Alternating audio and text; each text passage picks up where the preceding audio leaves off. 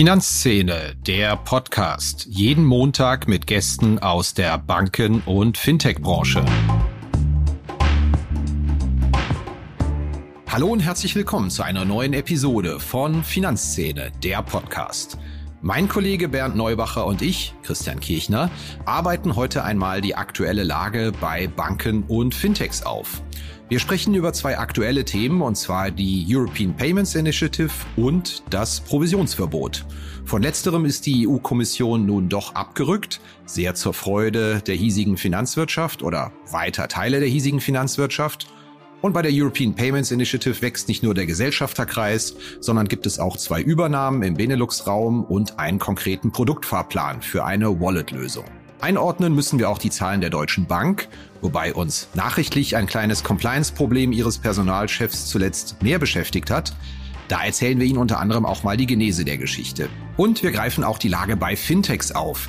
Das große Thema sind die Downrounds und Bewertungsverluste, die nun, heißt es, auch N26 erwischt haben sollen.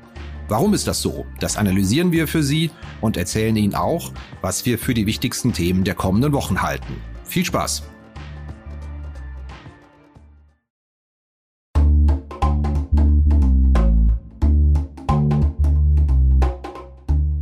Inkasso ist ein großes Thema für Banken wie Fintechs. Und ein Digital-Inkasso für zukunftsorientierte Unternehmen in Europa, entwickelt für die höchste Recovery und beste Customer Experience, das bietet die Lösung von Per Finance. Über 550 europäische Enterprises vertrauen bereits auf die Lösungen von Per Finance. Der Per Finance Ansatz basiert auf KI und Verhaltensforschung. Ein selbstlernender Algorithmus typologisiert Menschen anhand von Daten, um die passende Kommunikations- und Bezahlstrategie auszuführen. Das Ziel, Kunden erfolgreich zur Zahlung sensibilisieren und die ideale Lösung für jeden Menschen finden, um die Forderung schnell zu begleichen. Zum Einsatz kommen dabei KI-Technologie basierend auf Reinforcement Learning und auch Natural Language Processing. Der Ansatz verhilft Finanzteams zu schnellerer und höherer Rückführung von außenstehenden Forderungen und bietet Verbrauchern ein nahtloses und faires Online-Bezahlerlebnis. Das Ganze in einem All-in-One-Ansatz für alle Länder. Ein Vertrag, eine Datenschnittstelle, ein Kundenportal und ein Ansprechpartner. Einfach mal schlau machen auf der Seite www.perfinance.com. Hallo Bernd. Hallo Christian. Wir nehmen wieder einen Monatspodcast auf und müssen uns mit zwei größeren nachrichtlichen Ereignissen der vergangenen Tage beschäftigen. So ist es. Das sind die European Payment Initiative, würde ich mal sagen. Zum einen die einen Deal hat, neue Gesellschafter, genau, und? Und äh, das ähm, Provisionsverbot, das jetzt doch nicht kommt. Klar, beschäftigt viele Leute, habe ich eine Menge WhatsApp zu bekommen, aus der Branche auch. Fangen wir einfach mal mit dem Thema Provisionsverbot an. Gerne. Ich weiß nicht, der wievielte Versuch das ist, ein Provisionsverbot äh, anzuregen oder einzuführen, aber es ist, ähm, ja, ich finde es interessant, dass auch dieser Versuch gescheitert ist. Äh, vor allem die ähm, Begründung von der ähm, Kommissarin McGuinness, dass man jetzt mit Leuten gesprochen habe, die äh, ihnen verdeutlicht, die der Kommission verdeutlicht hätten, dass es zum derzeitigen Zeitpunkt disruptiv sein könnte. Also das ist ja eine, äh, das hätte man ja schon mal ähm, von Anfang an hören können von den Gegnern dieses Provisionsverbots und es äh, zeigt auch irgendwie deutlich, dass das bestimmt nicht die wahre Begründung ist. Und hier lässt den Verdacht keimen, dass doch da ähm, einfach ähm, ja die, die äh, Lobbyarbeit äh, zu intensiv war, um es noch durchzusetzen. Ja, ich habe tatsächlich, nachdem das gekippt ist, sehr viele WhatsApp in kurzer Zeit bekommen. Man war in der Branche dann doch überrascht bis erleichtert, weil es gibt ja doch sehr viele, die davon profitieren, dass das Provisionsverbot nicht kommt. Und ich hatte auch das Gefühl, es ist eine gewisse Verwunderung da draußen, dass es am Ende doch so schnell ging, dass die Kommission das hat fallen gelassen. Ich habe offen gestanden keine Haltung, weil wir als Journalisten da auch wirklich erschlagen worden sind mit Studien in den letzten 10, 15 Jahren. Ging dir wahrscheinlich genauso. Äh, die eine Seite argumentiert, da gab es auch eine ganz frische Studie, pünktlich natürlich in diesen Entscheidungsprozess rein. Oh, das kostet die Leute 1,7 Prozent per annum mit der Provision. Aus diese, ne? genau, diese Studie wurde dann wiederum extrem angegriffen, zerschossen, methodisch fragwürdig natürlich wieder aus der aus der Finanzlobby. Ich glaube, man kann sich darauf einigen, die Lobbykräfte, die da wirken, die sind schon sehr stark und ich glaube auch, das ist für deutsche Banken ein, ein sehr großes, relevantes Thema ist, weil man ja ganz einfach mit der Provisionsberatung immer noch eine, eine große Stange Geld verdient und da würde sehr, sehr viel neu verteilt werden, wenn es mal anders wäre.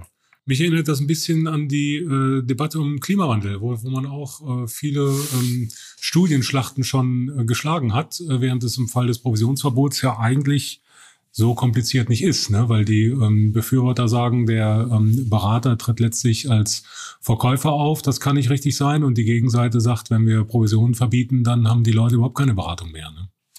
Aber auch das letztendlich eine Studienschlacht. Die einen sagen, es schneidet die, die ärmeren Leute ab, die, die sich das nicht leisten können argumentiert die andere Seite wieder, ja, ist ja Quatsch, man zahlt ja keinen Cash auf den Tisch sozusagen, um sich beraten zu lassen. Man kann es ja auch prozentual gemessen am Vermögen machen. Das ist ja so das ewige Argument von Karl Matthäus Schmidt, der ja auch schon über ein Jahrzehnt gegen dieses Provisionsverbot äh, der schon über ein Jahrzehnt gegen dieses Prinzip der Provisionsberatung wettert, großer Fan der Honorarberatung ist, hat er hier im Podcast auch mal ausgeführt. Und natürlich auch Partei ist, ne? Das kommt ja auch hinzu, Absolut. dass alle, die sich zu Wort melden, eben ähm, auch äh, eigene Interessen haben natürlich. Ich glaube aber schon, dass er Überzeugungstäter ist. Ja.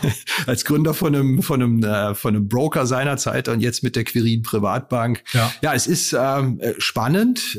Ähm, die Frage ist natürlich trotzdem, wenn man Leute abschneidet, ja, die es nicht machen, weil drei Viertel der Menschen leben, lehnen ja in Studien ab, äh, Honorarberatung. Verbessert sich da was, verschlechtert sich dann was? Das ist ja auch so die große Unbekannte. Ja, ist es besser, wenn die Leute zu Selbstentscheidern werden müssen, wenn sie nicht mehr beraten werden, oder ist das schlechter? Ich äh, auch da eine Studienschlacht. Die einen sagen es ist doch super, äh, dann sind die Kosten rausgenommen, dann können die Leute das online alle selbst mal sagen, oh nee, wenn ich die Leute sich selbst überlasse, Katastrophe. Ja, auf der anderen Seite kann man aber auch fragen, äh, wie ähm, komplex eine Beratung sein muss für Leute, die auch äh, nur überschaubare An äh, Beträge anzulegen haben. Also wenn es dann keine äh, ähm, vier, fünfstellige Beträge sind, kann man auch sagen, kauft man sich einen ETF und gut ist und schwimmt mit dem Markt mit. Da braucht man keine große ähm, ähm Beratungsdienstleistung für komplexe Produkte. Ja, klingt natürlich für uns vom Fach immer total plausibel. ETF-Sparplan, kaufen ETF, kaufen und liegen lassen. Aber sehr viele Berater sagen ja auch, meine Dienstleistung ist, den Leuten das Händchen zu halten, wenn man mal Schlitten fährt und die Anlagestrategie nicht nach fünf Jahren über den Haufen zu schmeißen. Und ich glaube, da ist genauso was dran wie an der mangelnden Verfügbarkeit, die bei Lebensversicherung beispielsweise im Spiel ist, das ist vielleicht per se renditetechnisch ein schwieriges Produkt, aber dass viele Leute nicht richtig drankommen, gar nicht so schlecht. Also ich, auch da habe ich manchmal ein gewisses Verständnis für beide Seiten. Ja, ja und dann soll es ja auch äh, schon mal Vorbehalte geben, überhaupt Richtung ETF zu beraten, ne? weil sie halt nicht so viel abwerfen dann beim Verkauf. Was mir natürlich spontan in den Sinn kommt beim Thema Wertpapierberatung, Provisionsgeschäft, das ist das, was im Sparkassensektor gelaufen ist und auch vor einigen Wochen im Zuge der Präsentation der Jahreszahlen der Deka bekannt worden ist. Du weißt, wovon ich rede, ja? Ja, der Boom, die Vertriebsoffensive im Zertifikatebereich, meinst du? Muss man natürlich sagen, auch ein gewisses Versagen bei uns schon. Uns ist ja aufgefallen, dass sehr viele Sparkassen, Sparkassenverbände meinten, oh, der, der Absatz von festverzinslichen Anleihen, der ist drastisch in die Höhe gegangen bei uns. Milliarden sind da jetzt neu in festverzinsliche Anleihen. Ich gedacht so, oh klar, Zinswende, Anleihen boomen wieder. Wir haben dann gebraucht bis zur Jahrespressekonferenz der DEKA, um festzustellen, die hat im Geschäftsjahr 2022 12,6 Milliarden Euro Nettovertrieb von Zertifikaten und was ich auch besonders spannend finde, das hat sich im zweiten Halbjahr 2022 komplett auf Zertifikate gedreht. Also diese Vertriebsallianz Sparkassen DK, um die Zahl mal zu nennen, Vorvertrieb waren im zweiten Halbjahr noch 1,7 Milliarden, Zertifikate 7,4 Milliarden Euro. Es gibt dann ein paar Spezialitäten, dass die nur die, die Neuanlagen, nicht aber die Tilgungen sozusagen gegenrechnen in der Statistik. Ich glaube, man kann allerdings sagen, plus von 78 Prozent zum Vorjahr im Zertifikatevertrieb. Das ist schon ein Thema, das erregt Aufmerksamkeit. Da wird auch drüber geschnackt, so im Off-the-Record-Teil mit anderen Bankerinnen und Banker. Was machen die da eigentlich? Und man muss schon sagen, es ist interessant, wenn man mal schaut. Das hat mir ein ein Banker auch bei einer Abendveranstaltung erzählt, vor 15 Jahren war das ja noch ein Selbstentscheidermarkt, der Zertifikatemarkt größtenteils. Und jetzt haben eigentlich die Häuser mit einer eigenen Vertriebsstruktur, sprich die Genossenschaftsbanken, DZ Bank und Sparkassen, DK, die haben diesen Zertifikatemarkt immerhin auch 80 Milliarden äh, besetzt und, und aufgerollt sozusagen und haben da ihre, ihre treue Kundschaft. Machen aber nicht so viel Aufhebens von, ne? Nö, ist ja klar, weil Zertifikate hat man natürlich immer noch so teilweise diese Bäh-Reaktion.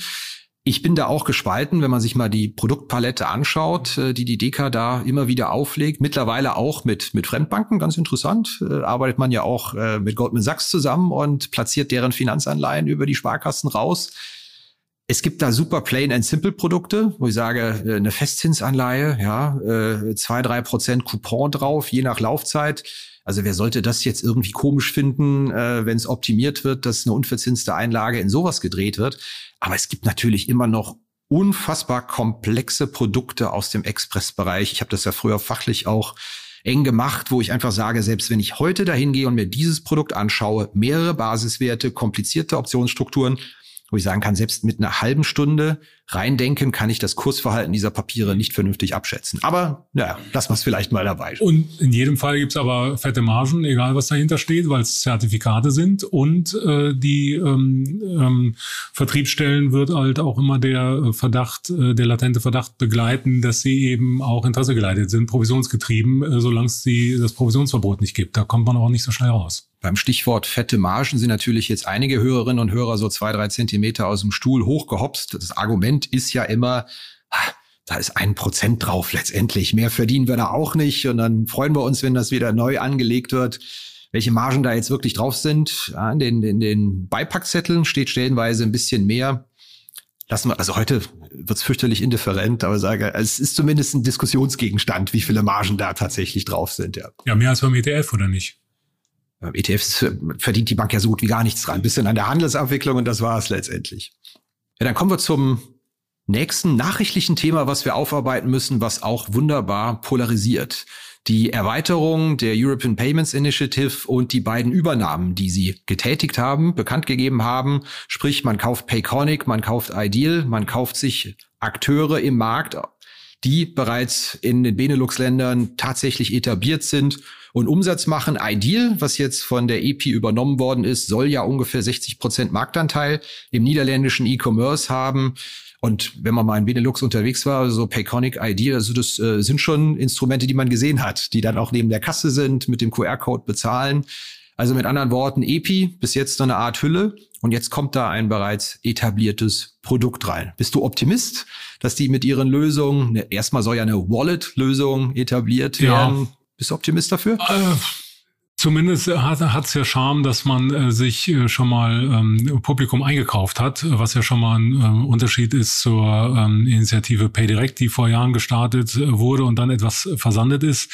Äh, mir fällt auf halt, dass ähm, ähnlich wie bei der Diskussion ums Provisionsverbot, die Sache zieht sich halt auch schon ein bisschen ja. eine ganze Weile und ähm, äh, die Dynamik schien nicht so, als ähm, würde man da schnell skalieren können. Man hat ja eher eine ganze Menge von Rückschlägen gehabt und auch zusehen können, wie die zu Brötchen, die man da gebackt hat, zusehends kleiner wurden. Also der Teil der, äh, was den Teil der, den Kreis der Teilnehmer angeht, aber auch die Ambitionen. Also äh, und da arbeitet die Zeit nicht für dich, weil natürlich andere konkurrierende Systeme entsprechend habitualisiert werden von den Kunden. Ja, das äh, ist so, ja. Genau. Und wenn man es mal äh, misst an dem ursprünglichen Anspruch, dass man ähm, Visa und Mastercard da Paroli äh, bieten will, bleibt jetzt so viel auch nicht übrig. Also Commerzbank steht weiter an der Seitenlinie, DZ Bank Genossen haben sich ein bisschen geziert, sind jetzt doch dabei. Also naja, so Volldampf sieht auch nochmal anders aus. Es ist ja jetzt eine kleine Lösung, in der eine eigene Wallet genutzt werden soll, eingebaut werden soll, mit der ich dann einerseits bezahlen kann, äh, länderübergreifend, auch zumindest in den teilnehmenden Ländern und mir auch eine Peer-to-Peer-Zahlung letztendlich machen kann.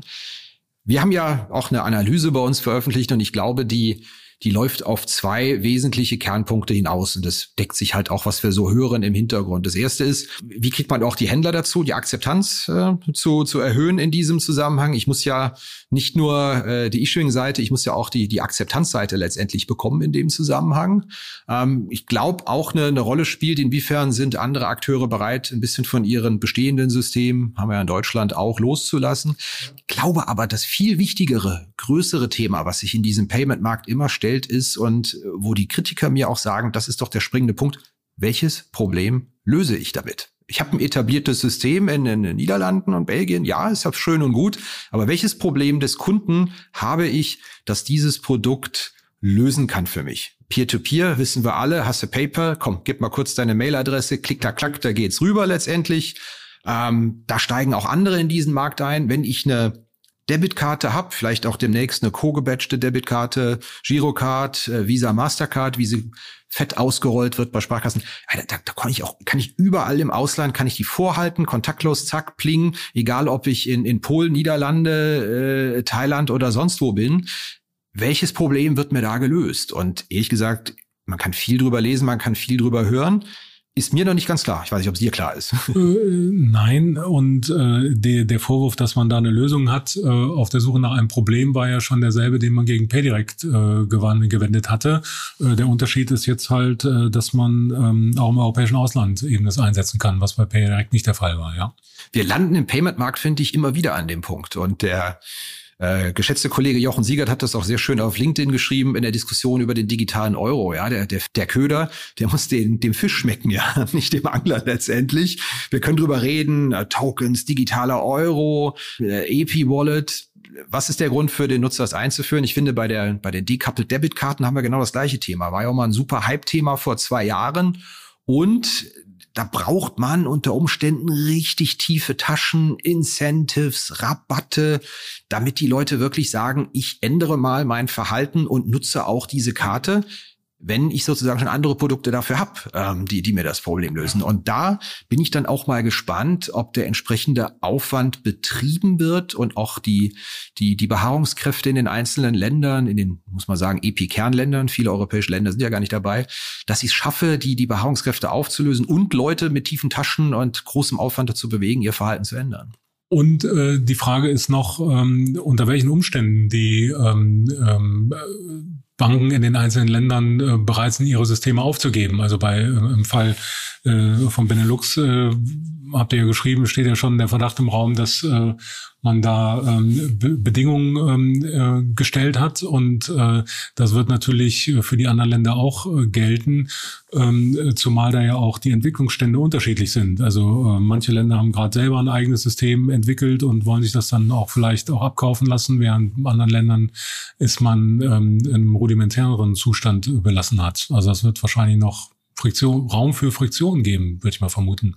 Allerdings, der Zeitplan ist ja ambitioniert. Piloten sollten schon Ende 2023 ausgerollt werden. Da kann man ja darauf aufbauen, dass man schon bestehende funktionierende Systeme hat und äh, marktbreite Ausrollung 2024.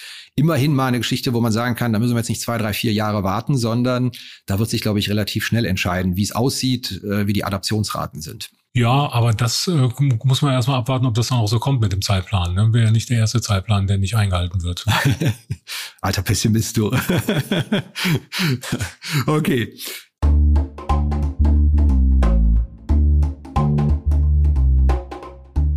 Inkasso ist ein großes Thema für Banken wie Fintechs.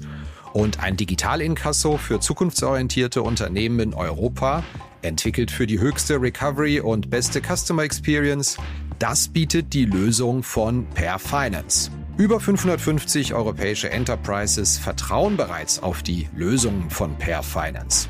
Der Per Finance Ansatz basiert auf KI und Verhaltensforschung. Ein selbstlernender Algorithmus typologisiert Menschen anhand von Daten, um die passende Kommunikations- und Bezahlstrategie auszuführen. Das Ziel, Kunden erfolgreich zur Zahlung sensibilisieren und die ideale Lösung für jeden Menschen finden, um die Forderung schnell zu begleichen. Zum Einsatz kommen dabei KI-Technologie basierend auf Reinforcement Learning und auch Natural Language Processing. Der Ansatz verhilft Finanzteams zu schnellerer und höherer Rückführung von außenstehenden Forderungen und bietet Verbrauchern ein nahtloses und faires Online-Bezahlerlebnis. Das Ganze in einem All-in-One-Ansatz für alle Länder. Ein Vertrag, eine Datenschnittstelle, ein Kundenportal und ein Ansprechpartner. Einfach mal schlau machen auf der Seite www.airfinance.com kein Finanzszene-Podcast mit Neubacher und Kirchner ohne wenigstens einen kleinen Sidekick zum Thema Deutsche Bank. Wir kommen ja leider nicht drum rum, weil sie Quartalszahlen vorgelegt hat. Zumindest müssen wir unseren Hörerinnen und Hörern die mal schnell einordnen. Du hast sie dir gestern analytisch näher angeschaut. Warst du begeistert?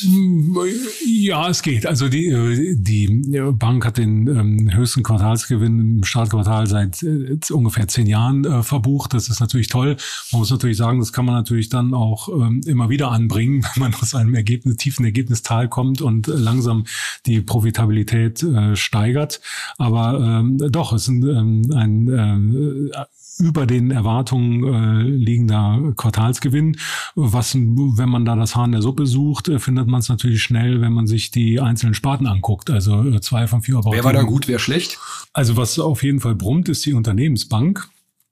Da hängt der Himmel voller Geigen. Die ähm, Sparte ist ja unter Stefan Hobbs, der jetzt äh, DWS leitet, äh, restrukturiert worden. Sie nimmt jetzt die positiven Effekte der Zinswende voll mit. Am anderen Ende der Skala äh, findet sich die Privatkundenbank, wo halt äh, die Risikovorsorge sehr stark gestiegen ist aufgrund zweier Kreditausfälle im internationalen Privatkundengeschäft. Das muss man natürlich schon sagen, ein Luxusproblem, gemessen an der Historie der Deutschen Bank in den letzten 10, 12 Jahren zu sagen, ein Quartal, in der das Institut einen Nettogewinn von 1,1 Milliarden Euro erwirtschaftet hat, Gewinn vor Steuern 1,7 Milliarden, über acht Prozent Eigenkapitalrendite. Ja, das, wenn man da schon anfangen zu kritteln, das ist ein Problem, das die Bank, glaube ich, äh, in den meisten der letzten zehn, zwölf Jahre sehr gerne gehabt hätte. Das ist schon ein ordentliches Niveau, über das wir reden. Das muss man auch nochmal ausstreichen, dass äh, äh, sehr viel, sehr viel besser ist als noch vor wenigen Jahren.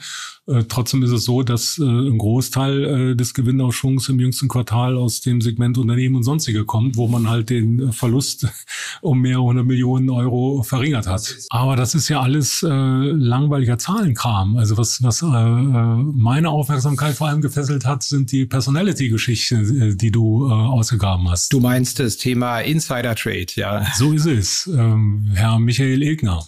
Ja, äh, da haben wir ja festgestellt, dass der Personalchef der Deutschen Bank, Michael Ilgner, der vor gut drei Jahren zur Bank gestoßen ist, eine Insider-Transaktion äh, gemacht hat. Äh, Insider-Transaktionen sind per se ja nichts Schlimmes. Der hat da festverzinsliche Anleihen der Deutschen Bank gekauft. Und zwar äh, anderthalb Wochen ungefähr vor den Zahlen. Das Lustige an der Geschichte ist nur, Ende März, als die Deutsche Bank so wahnsinnig ins Rutschen gekommen ist an der Börse, minus 15 Prozent äh, zeitweise an den 8 Euro gekratzt hat im Kurs, da hat die Deutsche Bank ja gestreut, ui, ja, ja, gestreut ist vielleicht ein hartes Wort, aber die plausible Erklärung, die in Umlauf gebracht worden ist, ist eine spekulative Attacke. Da profitieren Leute von und Leerverkäufe und von der Unruhe profitieren. Und meine Frage an die Bank war, also, wenn das jetzt wirklich so eine völlig ungerechtfertigte spekulative Attacke ist, warum kaufen denn hier die Vorstände, Führungskräfte nicht wie blöde Deutsche Bank Aktien für acht Euro? Also ich meine, das ist ein massiver Kursabschlag gegenüber dem Niveau von Januar, Februar. Und da hieß es, ja, Herr Kirchner, das Problem an der Geschichte ist, wir sind halt hier in der Close Period. Ja, seit Anfang März äh, darf niemand Finanzinstrumente handeln. Das ist uns äh, regulatorisch vielleicht erlaubt, aber die internen Richtlinien sind da sehr, sehr streng. Werden die Leute auch für sensibilisiert. Und das hat dann dazu geführt, dass ich am Tag vor den Deutsche Bank Quartalszahlen mir den Aktienkurs nochmal angeschaut hatte. Gehe dann da so äh, rein ins Internet, äh, Kursabfrage. Und dann sieht man ja auch häufig Nachrichten zum Wert. da tauchte da die Insider-Transaktion auf. Da ich, hm, Moment mal, ich habe doch vor, vor drei Wochen gehört, dass vor 28. April niemand hier handeln darf. Und so bin ich drauf gestoßen. Also das äh, klingt dann immer so eine, wie so eine super investigative Recherche möglicherweise. Wie kriegt man denn so einen Compliance Breach raus? Das war der sehr simple Zusammenhang und die Erklärung, äh, wie man es gesehen hat. Ja.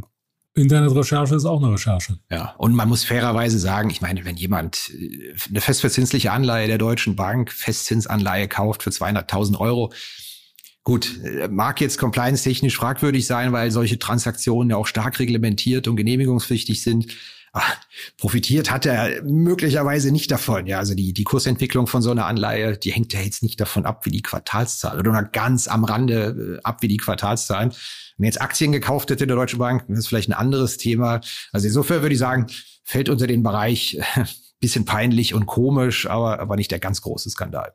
Aber ist auch interessant, äh, wie es so gehen kann, weil äh, als Laie äh, oder Außenstehender stellt man sich ja auch so vor, dass da ein großer Apparat ist, der alles zehnmal und zwanzigmal prüft, vor allem wenn es dann um Personalchef geht, der ja auch Vorbildfunktion hat und ja. äh, dann ähm, kann man sich ja schon fragen, wie, wie geht das eigentlich? Ich finde es auch jenseits von Compliance einfach vom Bauchgefühl her, ja. Da würde ich ja auch sagen, wenn ich Finanzjournalist bin, äh, da würde ich ja auch, selbst wenn ich wenn wir hier keinen schriftlichen Vertrag haben, was ich machen darf, was nicht, ich kann mir jetzt auch nicht einfach mal 100 deutsche Bankaktien kaufen irgendwie oder 1000 deutsche Bankaktien und dann drüber berichten. Sagt einem irgendwo auch das Gefühl, da stimmt was nicht. Okay, vielleicht bei einer, bei einer Anleihe des eigenen Hauses ist, ist vielleicht noch was anderes. Man trägt ja auch Spareinlagen dahin letztendlich, aber nun gut, ein bisschen Fingerspitzengefühl sollte man erwarten. Äh, ja, aber äh, auf der anderen Seite auch nochmal äh, rein ähm, der Ablauf. Also ähm, kann man die dann einfach ja äh, die, Anleihen kaufen? Ja oder gibt es da Leute, denen man Bescheid sagen muss? Wenn ja, was haben die dazu gesagt? Haben die da drauf geguckt oder hat sich der eine auf den anderen verlassen? Ist ja irgendwie schon. Also wenn ich wüsste, wie das passiert ist, äh, wäre schön. Äh, wir haben die Bank ja auch gefragt. Es gibt da nur No Comment äh, zu dem Thema ich weiß es nicht. Vielleicht war es ja eine Transaktion, die auch bei einem anderen Handelspartner gemacht worden ist. Also äh, es steht ja, es stehen ja nicht mehr Details als ein Datum und ein Volumen letztendlich drauf. Und äh, wenn die Bank sich dazu nicht äußern will, aber nochmal, wollen wir es nicht übermäßig skandalisieren. Das ist vielleicht eine, eine ganz, ganz, ganz lustige Geschichte, vielleicht am Rand, eine ganz peinliche Geschichte. Aber deswegen muss man niemand durch die Tür treten. Erinnert sei daran, der ehemalige Risikochef, der na, ehemalige muss man sagen, ist ja entscheidende Risikochef, Markus Kromig von der äh, Commerzbank. Da hatten wir ja auch mal äh, entdeckt, dass er im März 2020 in der ersten fetten Corona-Welle mit Put-Optionsscheinen auf den DAX und den S&P 500 einen sechsstelligen Betrag verdient hatte. Und das ist natürlich schon so eine Sache. Ein Risikovorstand von der Bank geht in der Corona-Welle in Putz kann natürlich sagen, hat er spekuliert oder hat er ein anderes Depot abgesichert? Keine Ahnung, aber zu einem Zeitpunkt, wo da draußen die Hölle los ist, der äh, Risikovorstand äh, ist da aktiv. Er hat es auch überlebt letztendlich, obwohl das ja noch eine ganz andere Dimension hat. Ich glaube, es hieß sogar, der, der Betrag wird gespendet, wenn ich es richtig im Kopf habe, ja. Und äh, boah, alles gut. In jedem Fall gilt, äh, sowas liest man gern, ne?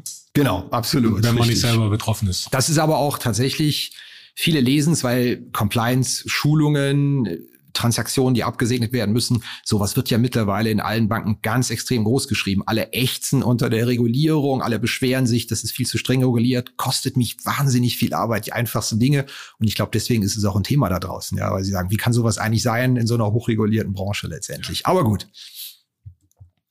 Ja, Thema Deutsche Bank. Da gibt's ja demnächst einen Geldregen, wenn aus dem nationalen Bankenrettungsfonds, der mal in der ersten Hälfte der 2010er Jahre angelegt worden ist, bevor die europäische Lösung kam, Geld drin ist, das jetzt möglicherweise verteilt werden kann und Deutsche Bank profitiert auch, glaube ich, ein kleines bisschen von Veränderungen in der Einlagensicherung, wenn ich es richtig im Kopf habe, bei den Quartalszahlen. Ja, äh, ja und es hat sogar noch eine äh, dritte Dimension. Also bekannt ist ja, dass der äh, europäische Bankenabwicklungstopf zum Ende des Jahres angespart sein wird und dann die ähm, Deutsche Bank, die da zuletzt äh, über 600 Millionen eingezahlt hat, äh, dass die Beiträge dann da stark fallen werden. Äh, das kann äh, ein Ausmaß von vier Fünftel sein, was schon mal ein schöner ähm, Windfall Profit ist oder Sonder, günstiger Sondereffekt für die Bank. Und äh, zum Zweiten ist ja jetzt äh, zuletzt auch die Diskussion aufgekommen, äh, ob man nicht die 2,2 Milliarden aus der nationalen Bankenabgabe wieder verteilen genau. soll. Da hat das wo die Deutsche Bank natürlich viel zurückgezahlt bekommt. Ist ja. per se natürlich der größte Einzahler und dann auch der größte Profiteur. Im äh, Bundesfinanzministerium hat er schon äh, deutlich gemacht, dass man das auszahlen könne. Muss man mal gucken, wie es weitergeht.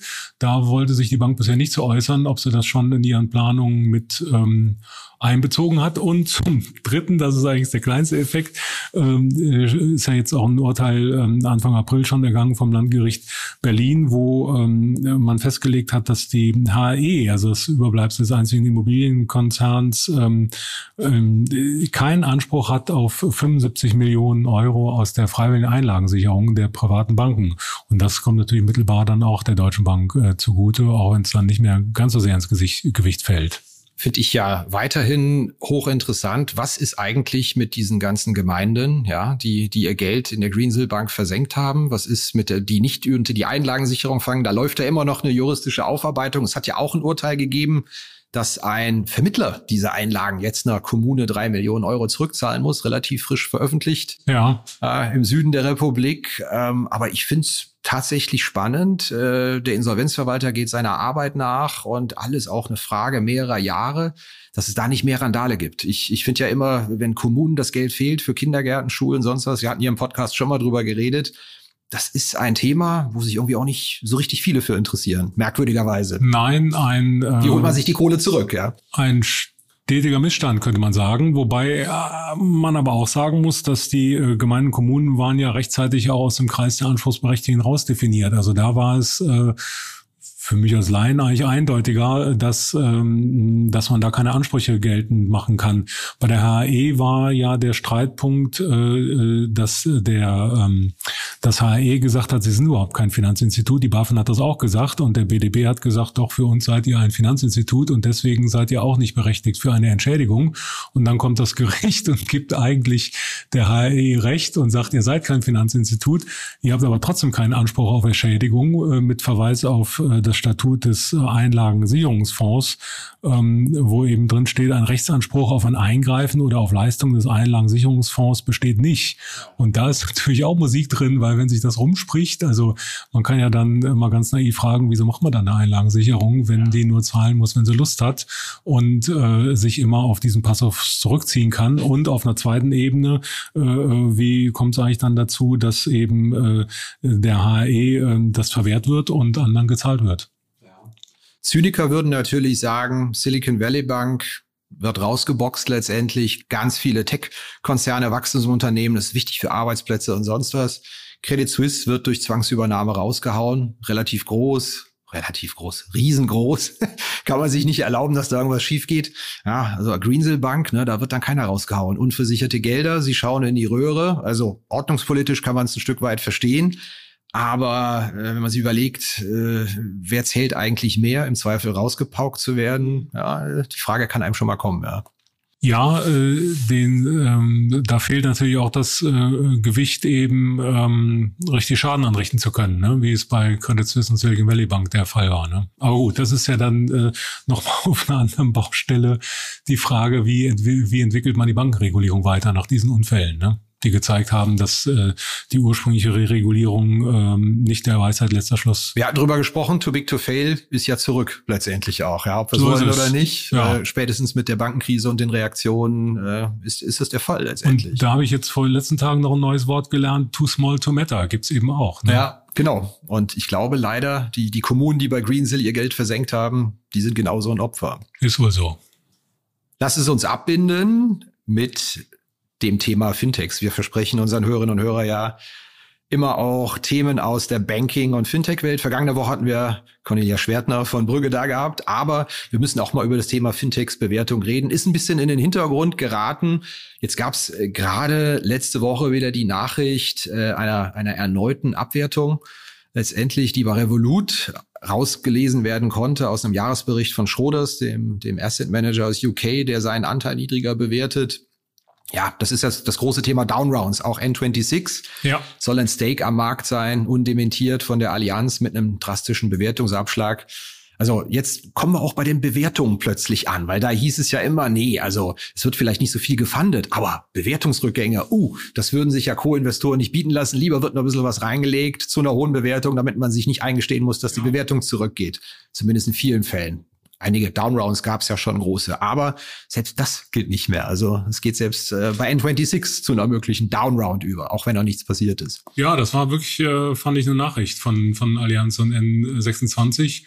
Und äh, die Vermutung liegt natürlich auf der Hand, äh, Zinsanstieg äh, tut den Bewertungen natürlich nicht gut, aber natürlich generell auch eine äh, recht große Verunsicherung, äh, soweit ich das äh, beurteilen kann, was auch äh, Managementfähigkeiten angeht. Also man hat ja doch ein bisschen ähm, den Verdacht, dass da der eine oder andere das Ausmaß der Regulierung äh, unterschätzt hat, beziehungsweise äh, die Konsequenzen, die drohen, wenn man sie unterschätzt. Ja, wir haben eine ganze Menge Themen, die da reinspielen. Wir haben das ja bei uns bei Finanzszene auch analysiert. Wir haben das Regulierungsthema, dem sich viele Fintechs stellen müssen. Ich meine, Kooperationszustimmungspflicht bei, bei Solaris, äh, Kunden, Neukundenlimit bei, bei N26 ist immer noch drauf. Das ist ein großes Thema. Big Techs greifen an. Apple zahlt jetzt plötzlich in den USA vier Prozent Zinsen.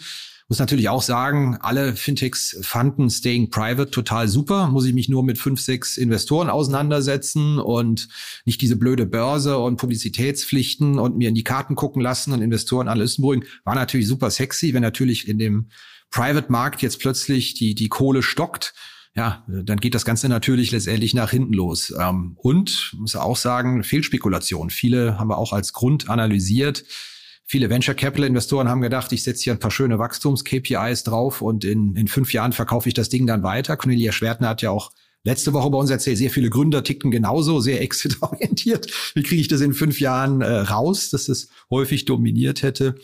Ja, also das sind, glaube ich, alles Themen und auch die Zinsen, die du nennst. Da sind einfach noch nicht viele Einlagen da, die jetzt dick profitieren könnten letztendlich, die das reinspielen. Ist eine, eine multikausale Geschichte, aber Heinz Roger hat es ja so schön äh, aufgeschrieben. Ich meine, selbst wenn das jetzt stimmt, was bei, bei N26 los ist, dass die am Sekundärmarkt nur noch drei Milliarden Dollar wert wären, nur drei Milliarden, ich meine, ist jetzt auch ein Ding irgendwie, ja.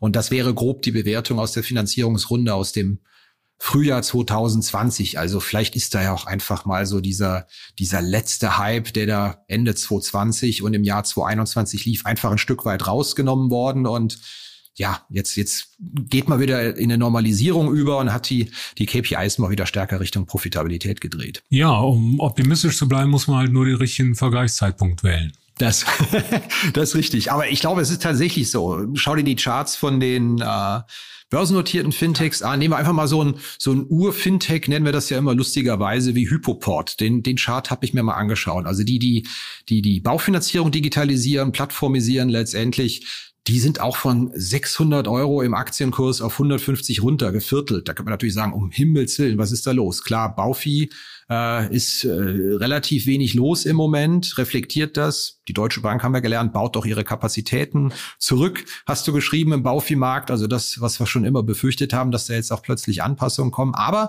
Hypoport, um darauf zurückzukommen, ich meine, 150 Euro ist immer noch das Aktienkursniveau von 2018, 2019 und immer noch eine Verzwanzigfachung binnen zehn Jahren irgendwie. Ja, also man, der, der Mensch braucht ja Ankerpunkte und wie immer an der Börse, Ankerpunkt ist immer, äh, wo kommt die Aktie unten her, aber auch, wo kommt sie oben her. Vielleicht waren die 600 ja Wahnsinn, vielleicht waren es die 6, 7 Euro, aber auch vor zehn Jahren und ein Schnäppchen und die Wahrheit liegt dann, dann irgendwo in der Mitte. Ja, und wenn man nicht gerade neues Kapital braucht und äh, erhöhen muss, äh, ist auch nicht kein dringendes Problem. Blick nach vorne. Was wird dein Thema des Monats Mai? Wo achtest du drauf? Oh, wir haben, äh, naja, Arealbankzahlen kommen, äh, vor allem aber boah, auch am 24. Jetzt, jetzt, boah, jetzt geht aber mein Puls nach oben. Die, Are die Arealzahlen kommen. Alter, hast du nicht noch mehr auf Lager? ja, äh, am 24. das Fristende für die Übernahme äh, ah, durch äh, okay. Advent und Kurve gekriegt. Bitte? Kurve gekriegt. und ähm, ja, äh, Hauptversammlung, ja, Deutsche Bank, Commerzbank. Arealbank, muss man ja zugeben, erreichen uns einige wütende Lesermails mittlerweile. Wir sollten der Tatsache mal nachgehen, dass ja das Closing noch nicht da ist und auch keine Dividende gezahlt werden wird von diesem doch hochprofitablen Konzern. Ich meine, dass die Dividende ausfällt und Teil des Übernahmeangebots ist, das war letztes Jahr Thema und da dachte, glaube ich, jeder, hm, das ist die Dividende für 2021, die nicht gezahlt wird mit dem Übernahmeangebot, aber es ist das Closing nicht da und es gibt offenbar auch keine Dividende für das Jahr 2022, sondern die Leute bekommen dann endlich irgendwann mit dem Closing den Übernahmebetrag gut. Also das hat die Bank, glaube ich, nicht ganz so sauber kommuniziert oder das haben viele missverstanden oder beides. Es regt jedenfalls offenbar einige Leute auf, die ihre Kohle noch nicht haben, die Aktien angedient haben und jetzt auch keine Dividende bekommen. Ja. Aber das klappt doch mit dem Closing, oder? Meinst du, da passiert noch was? Also es wäre eine Überraschung, wenn es äh, nicht klappen würde. Hm. Ähm, und äh, EZB ist äh, nach dem, was äh, erzählt wird, auch jetzt eher auf der gründlichen Seite und braucht auch schon mal länger. Das sieht man ja auch bei den, äh, bei den Prozessen zur Berufung neuer Vorstandsmitglieder. Ja, äh, was steht für dich im Mai am Programm? Ja, ich glaube, das Spannendste am Thema Mai ist, wie es an der Zinsfront weitergeht. Ich glaube, in den, in den, letzten Wochen war es eher so ein Zucken. Erst hieß es so, oh, also die Zinserhöhungen, die werden definitiv stoppen im Sommer. Jetzt ist es plötzlich wieder so ein äh, kleines Zurückdrehen, so nach dem Motto, nee, nee, wir werden noch mehr Zinsschritte kriegen, aggressive Zinsschritte. Die Inflation ist ja auch immer noch relativ hoch. Und äh, ich glaube, mit dem, was da jetzt in den nächsten Wochen passiert, da steht und fällt dann auch so ein klein wenig ähm, wie das Restjahr auch für die Banken läuft. Wir hatten es ja auch mal analysiert. Es nutzt nichts, wenn die Zinsen kurzfristig hochschießen. Man braucht dauerhaft höhere Zinsen, um letztendlich beim Zinsüberschuss zu profitieren, damit sich das auch wirklich in den ganzen neu vergebenen Krediten in, die, in der Bilanz niederschlägt. Und wenn man sich mal so die die Zinskurve anschaut, der Bundesanleihen, dann ist es ja schon so, man bekommt am meisten, wenn man kurzfristig was anlegt im Moment, aber mit jedem Jahr Laufzeit, was draufkommt, niedrigeren Zins. Also da ist die Kapitalmarkterwartung schon da, dass wir im Moment so ein, so ein Zinsstrohfeuer sehen und dass das bald wieder verpuffen könnte. Und ob da der Kapitalmarkt recht hat oder die EZB, die sagt, oh, es geht weiter, weitere aggressive Zinserhöhungen, das wird das, wo ich äh, sehr genau drauf schaue. Was macht die Zinskurve? Was sind die Zinsprognosen? Ist das möglicherweise wieder rum oder passiert irgendwas wirtschaftlich oder sonst wie oder in Sachen Teuerung, dass der, der Notenbank die Entscheidung ein Stück weit abnimmt. Das, das wird das, was ich beobachte und ich sehr spannend finde. Ja. natürlich ähnlich sexy wie die Quartalszahlen der Areal, was passiert an der Zinsfront, aber wir sagen einfach, wie es ist. Beides aufregend. Super, danke dir, Bernd. Ja, gerne. Danke dir, Christian. Ja, das war's wieder mit dieser Episode von Finanzszene, der Podcast. Wir sagen danke fürs Zuhören, freuen uns über Ihr Feedback unter redaktion.finanz-szene.de. Kontaktmöglichkeiten auch über Threema in den Notes zu diesem Podcast. Vielen Dank. Redaktion und Host Christian Kirchner. Coverdesign Elida Atelier Hamburg. Produktion und Schnitt Podstars bei OMR Hamburg. Musik Liturgy of the Street von Shane Ivers www.silvermansound.com